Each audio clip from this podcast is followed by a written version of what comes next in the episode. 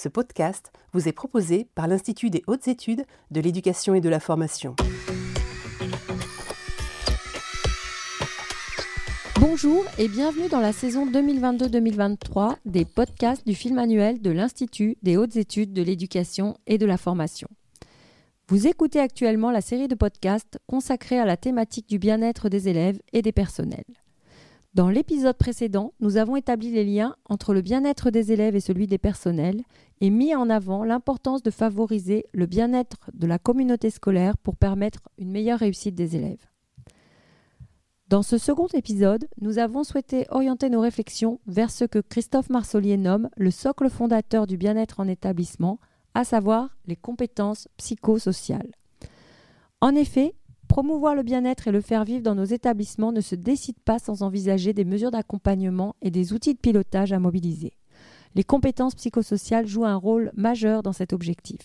L'OMS définit les compétences psychosociales par la capacité d'une personne à faire face efficacement aux exigences et aux défis de la vie quotidienne et à maintenir un état de bien-être subjectif qui lui permet d'adopter un comportement approprié et positif à l'occasion d'interactions avec les autres, sa culture et son environnement. Je vous propose donc d'écouter nos quatre invités sur ce sujet. Je vous les présente par ordre de prise de parole. Nous accueillons tout d'abord M. Christophe Marsollier, docteur en sciences de l'éducation, inspecteur général de l'éducation, du sport et de la recherche, membre du collège expertise administrative et éducative de l'IGESR. Puis nous donnerons la parole à Madame Rebecca Shankland, professeure des universités en psychologie du développement de l'Université Lumière Lyon 2, responsable de l'Observatoire du bien-être à l'école et membre de l'Institut universitaire de France, pour aborder les apports de la recherche sur le sujet. Ensuite, nous aurons le plaisir d'écouter Madame Claire B, chef du Bureau de la santé et de l'action sociale de la Direction générale de l'enseignement scolaire, experte associée de l'IH2EF, et enfin nous terminerons ce podcast par le témoignage de M. Damien Dubreuil, proviseur du lycée pilote innovant international de Jaunet-Marigny dans l'Académie de Poitiers et expert associé de l'IH2EF. Monsieur l'inspecteur général, pouvez-vous nous éclairer sur le sens des compétences psychosociales et leurs spécificités, ainsi que les enjeux de la formation à ces compétences dans le monde d'aujourd'hui? Alors, ces compétences psychosociales, on les nomme psychosociales, mais euh, bien d'autres euh, je dirais, acteurs de l'éducation euh, les nomment euh, soft skills, compétences socio-émotionnelles. Il y a de nombreuses dénominations, compétences de vie, compétences, voire compétences transversales. On est un peu embarrassé, mais on voit bien que globalement, derrière ces compétences, on nomme des compétences qui ne sont pas des compétences disciplinaires, qui sont des compétences qui permettent de mieux vivre en société, d'affronter les problématiques euh, du vivre ensemble, mais aussi des problématiques plus personnelles de rapport aux addictions, euh, de rapport aux risques. Et euh, elles sont devenues des compétences essentielles parce qu'on est dans une société où jamais les risques n'ont été aussi multiples, aussi fréquents pour les nouvelles générations. Et dès lors, pour pouvoir s'intégrer dans la société, pour pouvoir euh, faire face, euh, bien sûr, aux situations euh, complexes qui se présentent, notamment à l'école, au collège ou au lycée, mais aussi dans la vie personnelle, dans le rapport aux autres, il faut pouvoir être en mesure de maîtriser un certain nombre de capacités qui sont des capacités qui renvoient à diverses dimensions, des dimensions cognitives, des dimensions sociales et des dimensions émotionnelles principalement. Il y a une relative entente sur ces dimensions qu'on retrouve comme étant des dimensions du bien-être, à savoir qu'en plus dans le bien-être, il y a aussi la dimension matérielle et la dimension physique. Mais ces trois dimensions euh, sociales, cognitives et émotionnelles, dès lors, nous engage à travailler des compétences que l'on retrouve dans le, nouveau référentiel de compétences, des compétences psychosociales que Santé publique France a élaboré au cours de l'année des années 2020-2021 et publié en 2022, et qui euh, euh, donne à voir un certain nombre de, compétences plus spécifiques qu'il est absolument indispensable de maîtriser si l'on peut pouvoir réussir à l'école et euh, notamment faire face notamment aux risques euh, psychosociaux et mieux prévenir les addictions puisque c'est un point essentiel pour les compétences psychosociales. Alors ces compétences, elles sont spécifiques parce qu'elles sont euh, très différentes. D'abord parce qu'elles sont comportementales, mais parce qu'elles aussi elles sont très différentes des compétences disciplinaires que les élèves construisent à l'école et historiquement euh, l'école a considéré comme étant, et c'est bien logique, le grand enjeu des, des apprentissages euh, lorsqu'on est enfant et, après adolescent. Mais on s'est rendu compte à travers les travaux de recherche sur la métacognition que l'autorégulation des comportements, l'autorégulation des relations, l'autorégulation du rapport aux erreurs ne peut se faire qu'avec un minimum de compétences psychosociales. Et leur spécificité, c'est, je l'ai dit à l'instant, elles sont comportementales. Deuxièmement, elles s'acquièrent dans la durée.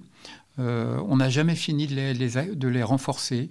On n'a jamais fini de les améliorer. Euh, autre spécificité, ce sont des compétences difficiles à évaluer. Difficiles à évaluer parce qu'elles sont interdépendantes, ce qui en soit aussi une spécificité. Euh, on voit bien dès lors qu'il y a une complexité, un complexe au sens de l'enchevêtrement des, compétences et d'une forme de tissu qu'elle crée. Euh, c'est un complexe en soi que euh, l'ensemble des compétences psychosociales. Et elles appellent, et c'est peut-être une des dernières spécificités sur lesquelles je m'exprimerai, elles appellent des pédagogies particulières qui sont des pédagogies expérientielles, qui demande d'amener l'élève à analyser des expériences euh, personnelles qu'il a pu vivre ou qu'il a pu observer, ou se projeter dans des expériences de vie problématiques au sens où elle l'exposerait à des risques, des expériences de vie futures, comme notamment euh, le rapport aux, produits addictifs et, ou aux situations qui pourraient l'exposer à, à s'engager dans des addictions on voit bien qu'il y a là, pour les enseignants, à la fois une pédagogie, mais une relation à l'élève qui est complètement nouvelle, puisqu'il ne s'agit pas de transmettre quelque chose qui est extérieur à l'élève, à la fois des connaissances et lui permettre d'acquérir des compétences de manière classique et académique comme on le fait dans les différentes disciplines, mais bien de travailler, alors le mot travailler peut-être pas tout à fait juste, mais de renforcer, de revenir sur des compétences qui sont déjà en construction ou vis-à-vis desquels il y a un savoir-être, un savoir-faire à développer pour pouvoir appréhender euh, ces situations à risque de manière constructive, positive, sans être euh, trop exposé à tout ce que l'on peut observer euh, dans le monde d'aujourd'hui en termes de risques, bien sûr, psychosociaux essentiellement.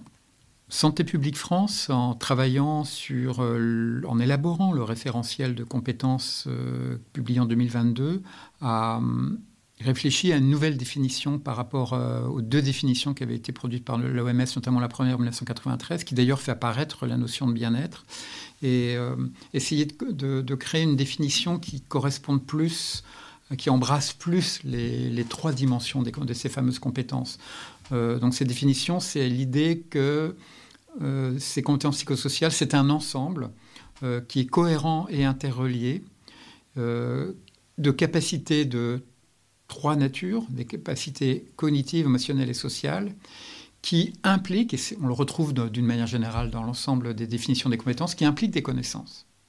donc qui mettent en jeu des connaissances, des processus intrapsychiques et des comportements spécifiques. Donc il y a bien une éducation au comportement. Et si on finit les définitions, on retrouve cette idée que ce sont des compétences qui permettent de renforcer le pouvoir d'agir, c'est-à-dire l'empowerment, c'est-à-dire la capacité d'exercer sa responsabilité, de prendre des décisions de manière responsable.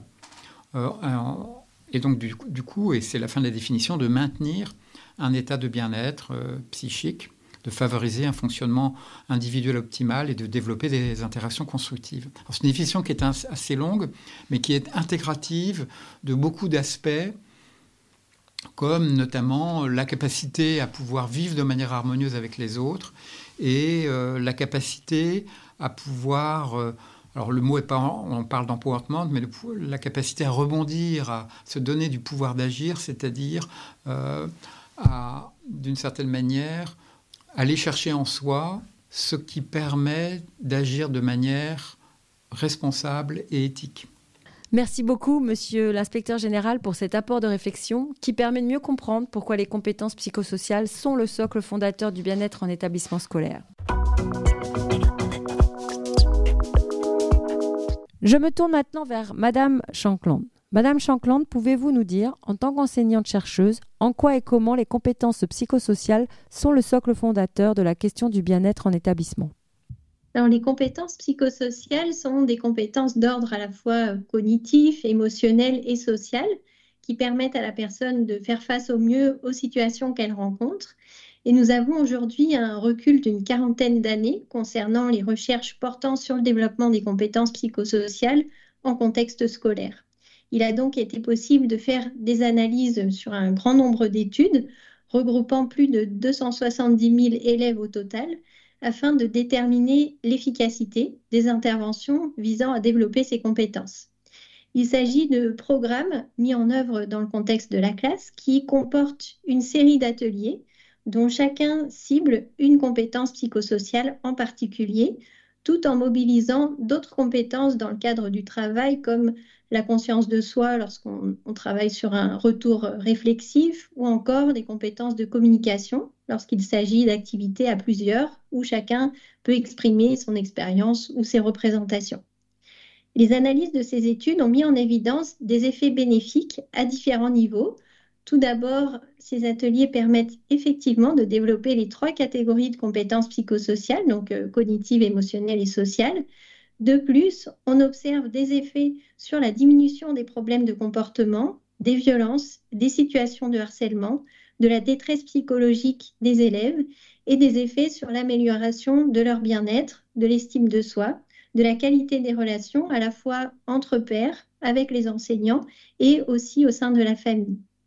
Cela permet également de réduire les conduites à risque de l'adolescent, notamment les consommations de substances psychoactives, hein, tabac, alcool, cannabis. Ces effets s'expliquent notamment par l'amélioration des compétences de gestion du stress et des émotions, des capacités d'empathie, de communication et de résolution de conflits.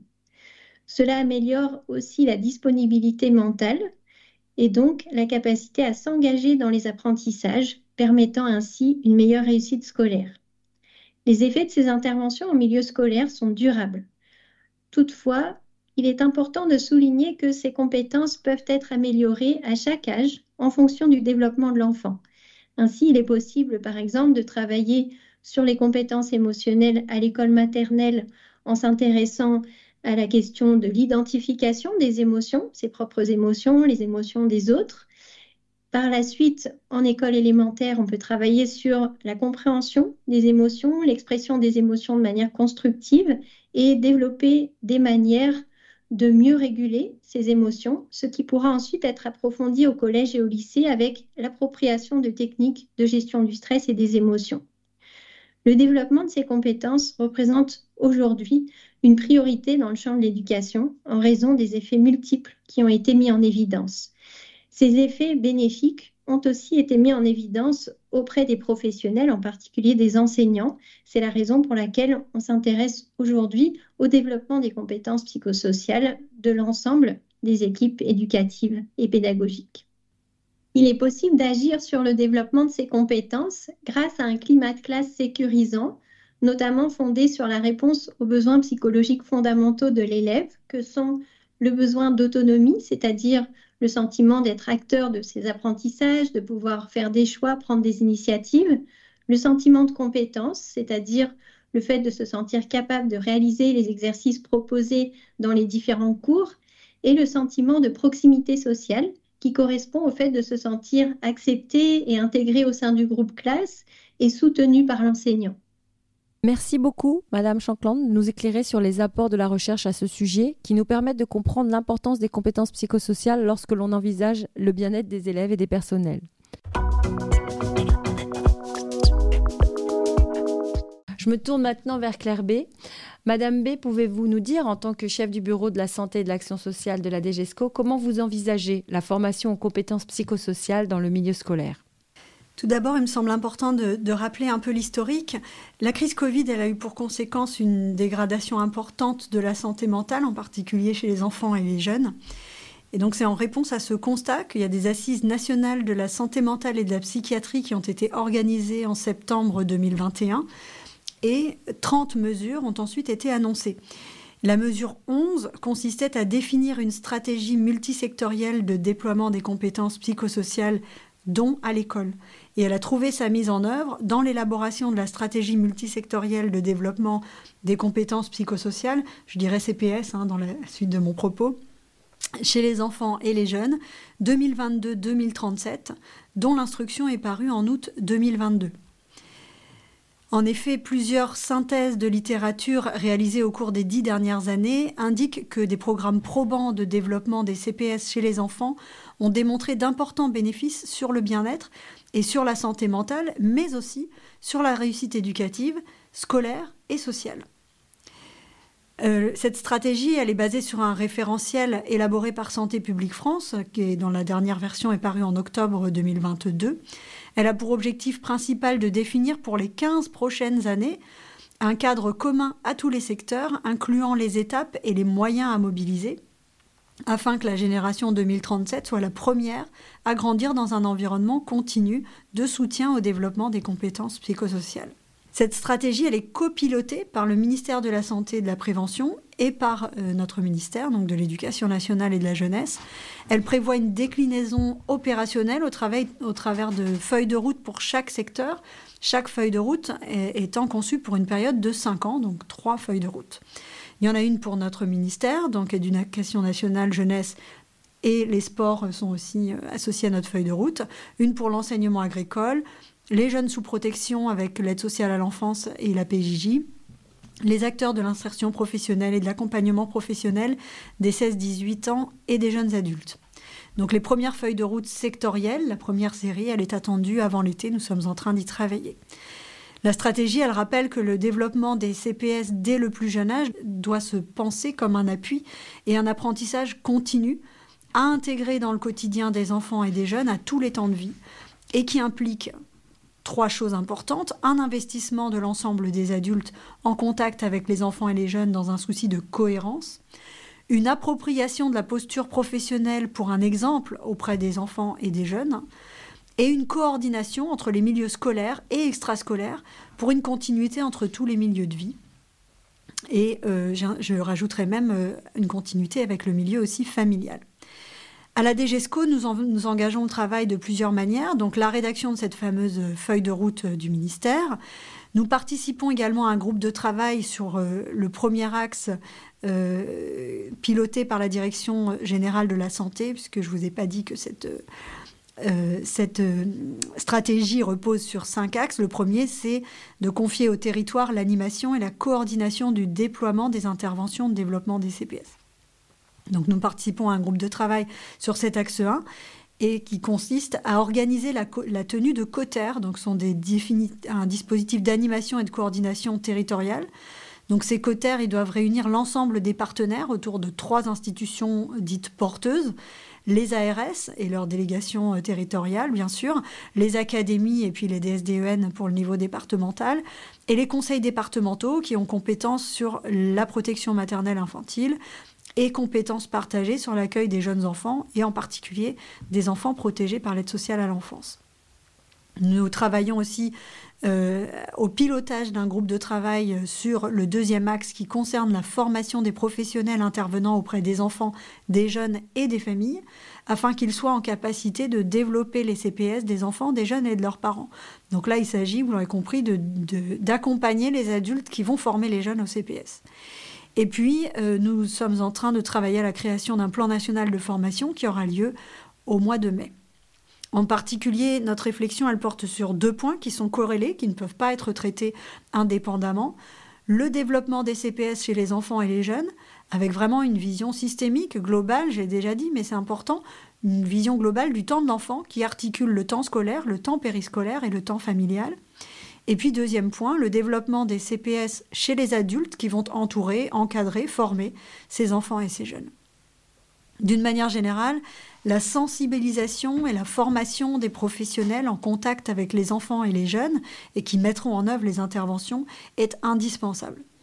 Elle repose sur le socle suivant. D'abord la connaissance du concept de CPS, l'appropriation des CPS et l'intégration dans la posture professionnelle qui doit être modélisante devant les jeunes, et puis la connaissance des techniques d'animation et des modalités de l'intervention proposée. Donc ça, ça suppose de développer, de renforcer à la fois la formation initiale et la formation continue dans tous les secteurs que j'ai cités tout à l'heure sur ces sujets. Donc nous avons fixé trois objectifs à notre groupe de travail sur la formation des professionnels. Le premier, c'est d'élaborer des référentiels pratiques et des supports d'auto-formation. Donc il faut savoir qu'en prolongement de son référentiel théorique de 2022, Santé publique France travaille à un référentiel pratique très complet afin d'assurer une appropriation et une montée en compétence de tous les professionnels en lien avec les enfants et les jeunes. Donc ce nouveau référentiel pratique sera complété par des supports d'auto-formation en ligne. Ces outils seront accessibles à tous, mis à disposition progressivement sur les cinq prochaines années. Et puis, euh, Santé publique France a également travaillé à un plaidoyer qui doit être rapidement diffusé pour accompagner à la fois les, les décideurs, mais aussi tous les acteurs de terrain. Et puis en parallèle, nous développons nos propres outils éducation nationale avec notamment un webinaire qui sera la première partie du plan national de formation qui aura lieu en mai et sans doute un parcours magistère en auto-formation pour la rentrée 2023. Donc ça, c'était pour le premier point d'élaboration de, ressources. Deuxième point, développer un plan national de formation initiale et continue dans chaque secteur. Donc pour l'éducation nationale, nous avons commencé avec le PNF qui sera à destination des délégations académiques que nous allons créer dans les semaines à venir et qui seront chargées de la déclinaison de la feuille de route dans les territoires.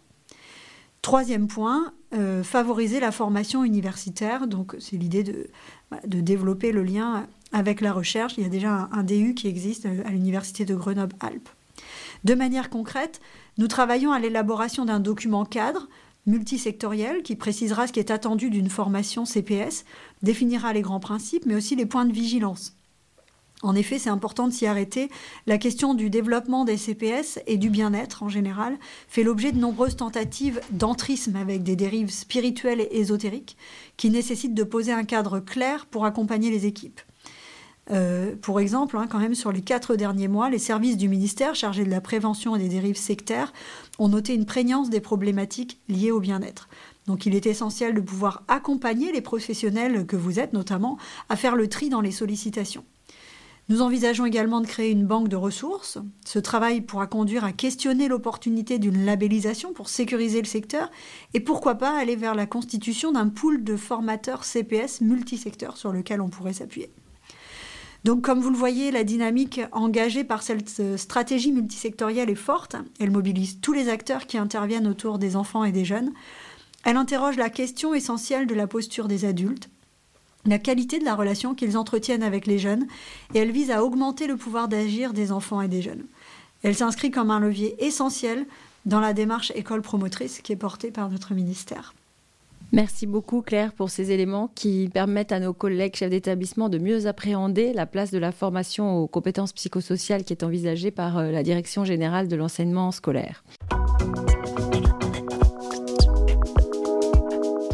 C'est à présent vers Damien Dumbreuil que nous nous tournons pour avoir son témoignage sur le sujet en tant que proviseur du lycée pilote innovant international de Jaunet-Marigny dans l'Académie de Poitiers.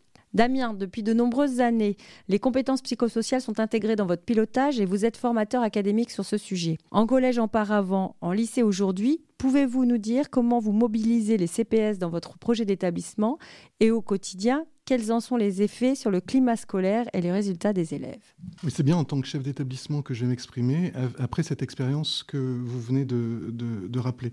Euh, j'ai pu assurer donc les fonctions de direction dans un collège pendant euh, cinq ans.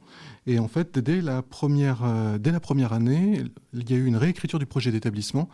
et le, projet d'établissement a été réécrit avec en point 1 les compétences psychosociales. Et ceci est venu d'une enquête de climat scolaire euh, et donc d'un bilan qui a été fait du fonctionnement d'établissement qui, euh, qui, selon lui, quand je suis arrivé, fonctionnait bien. Je veux dire, au titre des élèves, au titre des parents, au titre de, des enseignants, des personnels, tout allait très bien. Et puis, il y a une enquête de climat scolaire et, euh, et là, il y a des indicateurs qui ont étonné. parmi ceux-là, la question posée aux élèves, lorsque tu as des difficultés dans ton travail, vers qui te tournes-tu? Premièrement, ben, mes camarades. Deuxièmement, mes parents. Troisièmement, les assistants d'éducation. Quatrièmement, autres. Cinquièmement, les professeurs. Ça, ça a marqué tout le monde en se disant mais qu'est-ce qui se passe? Et donc ça nous a permis en fait d'entrer par un des champs des CPS que sont les compétences cognitives et puis très vite forcément émotionnelles et très vite relationnelles et donc très vite mise en place de formation Et puis traduction au niveau du fonctionnement de l'établissement, et alors là on est rentré dans quelque chose de très vertueux, dans le sens où ça a été explosif les quatre années suivantes, euh, de, mise en œuvre très formelle, donc avec des dispositifs euh, euh, en, barrette sur des niveaux entiers, le projet Oxygène, quatrième, troisième.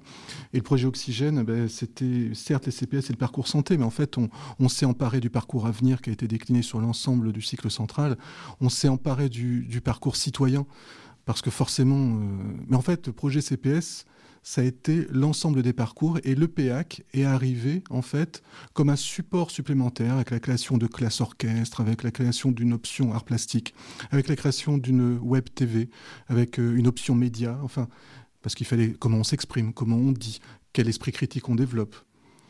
Donc là, c'est le point de vue des élèves rapidement.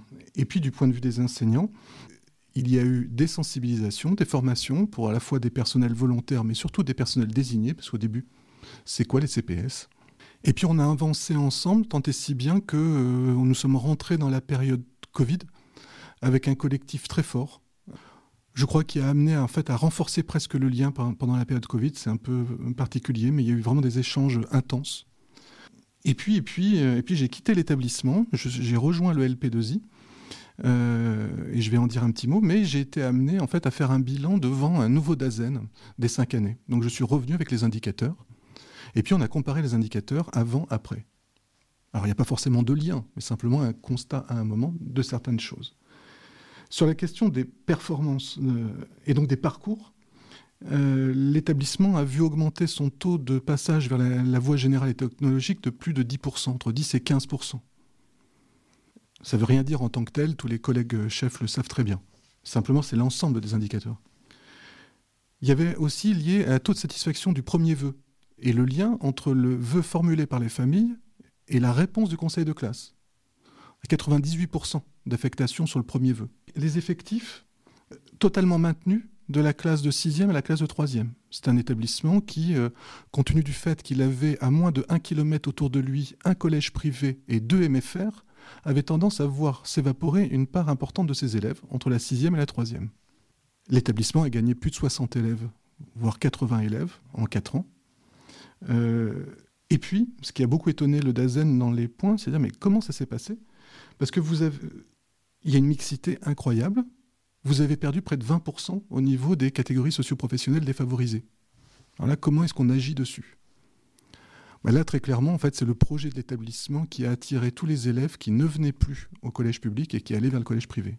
C'est-à-dire que le projet d'établissement fondé sur les CPS a fait que les effectifs sont augmentés et a fait que les, les, les CPS, pour le coup, ont évolué. Taux de boursiers en croissance, paradoxalement, parce qu'en fait, un accompagnement et un engagement à la fois des personnels, de tous les personnels, pour aller aider à construire les dossiers dans l'établissement. C'est-à-dire que l'établissement est devenu aussi un endroit où les parents se sont davantage euh, entrés. Il faut savoir qu'en arrivant, il n'y avait même pas de représentants des parents au conseil d'administration. Et donc oui, ils sont venus à la fois pour aider à l'encadrement des activités du mercredi, etc. etc. Mais tout ceci, moi, ce que j'en garde, c'est euh, aussi ce collectif qui s'est créé, avec, euh, pour le chef d'établissement que je suis, la possibilité d'avoir toutes les deux à trois semaines une réunion, en fait, de quasiment une commission permanente du conseil pédagogique. Bien sûr que des décisions, décisions prises collégialement, toutes soumises au vote, aucune ben, chacun dans la possibilité de s'exprimer, de se dire, donc chacun dans une posture professionnelle en tant qu'adulte, qui totalement transférable dans la relation qu'il pouvait avoir avec les élèves. Donc très concrètement, c'est un établissement qui a développé beaucoup de projets, beaucoup de projets identifiés dans le cadre des journées académiques de l'innovation. Beaucoup de collègues sont rentrés dans de l'ingénierie de formation, en développant des cogniclasses, euh, en, posant, en prenant en compte la question euh, du temps, de l'espace, euh, dans l'établissement, hors de l'établissement. Et puis les formations, je finirai dessus, CPS, très rapidement, un des points de pilotage du projet CPS, ça a été le conseil école-collège. Parce que nous sommes dit, c'est pas au collège, c'est pas qu'au collège. On va aller dans les écoles. Et donc, formation sur tout le cycle 3 et formation en lien avec les collègues de l'éducation populaire des structures environnantes. Et donc, la dernière année, oui, la formation, c'était l'ensemble des personnels de l'établissement. Et je dis bien les personnels, pas que les enseignants. Euh, mais aussi donc les collègues du premier degré et puis les collègues d'un cercle encore un peu plus éloigné, du, territoire de, la ville. C'était ça le projet. Et donc oui, un autre indicateur, et je finirai dessus, un établissement qui était vieillot et qui est rentré dans une phase de, rénovation folle euh, qui vient à peine de s'achever, donc aurait pu être un facteur supplémentaire de risque, parce qu'on était au milieu des, tracteurs, des, marteaux-piqueurs, etc. pendant cinq ans. Mais un établissement, quand, quand je suis arrivé, où il y avait beaucoup de dégradations, beaucoup de voilà d'actes délictueux. La dernière année, les, enfin les deux, trois dernières années, il n'y a eu aucun acte de dégradation volontaire dans l'établissement. Des élèves en autonomie à qui on donne la clé pour accéder à des salles euh, sans problème. Euh, je ne rentre pas dans le détail de tous les projets, mais il y en a pas mal où les élèves étaient en autonomie totale. Ce qui pose des questions sur l'aménagement du service de vie scolaire, mais enfin, je ne rentre pas dans le détail. Euh, et les dernières années, quasiment aucune exclusion, mesure d'exclusion externe. Il y a peut-être une à deux pour 500 élèves sur une année. Et puis, quand il y avait des réponses, du travail d'intérêt général, pour lequel il n'y a jamais eu de souci.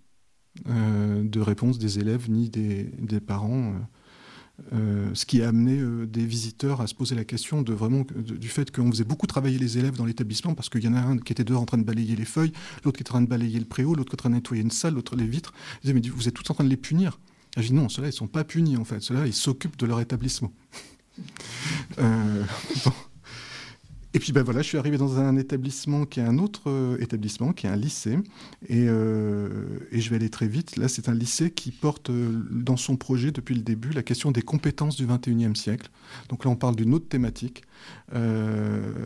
et compétences du 21e siècle, et qui nous semble toujours plus important d'emmener vers les compétences psychosociales. ça me permet de faire une parenthèse, toujours plus sur les questions d'esprit critique, sur les questions de différence et là, j'entends bien, sur par exemple la question de l'intelligence artificielle qui arrive. Qu'est-ce qui est la différence entre l'intelligence humaine et l'intelligence artificielle? Ben, C'est certainement l'intelligence émotionnelle. Et donc ce sont ces fameuses compétences dites douces qui vont à un moment nous permettre de faire la différence. Et là, on s'en empare énormément.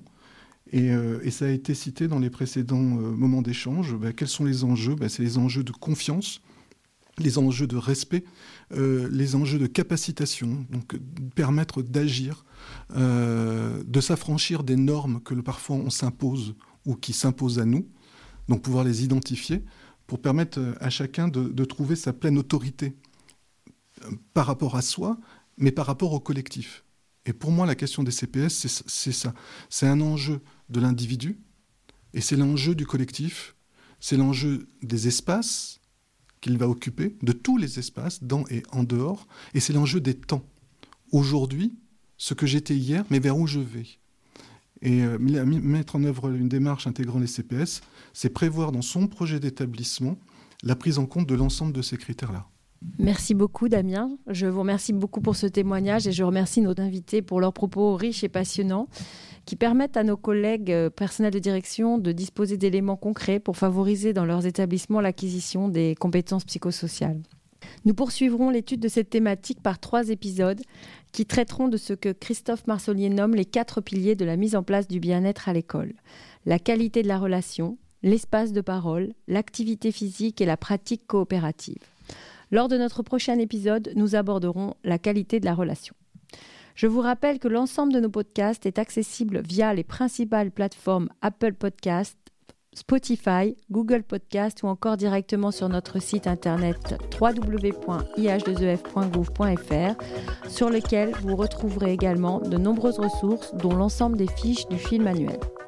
À tout bientôt pour notre prochain épisode et d'ici là, n'oubliez pas de prendre soin de vous.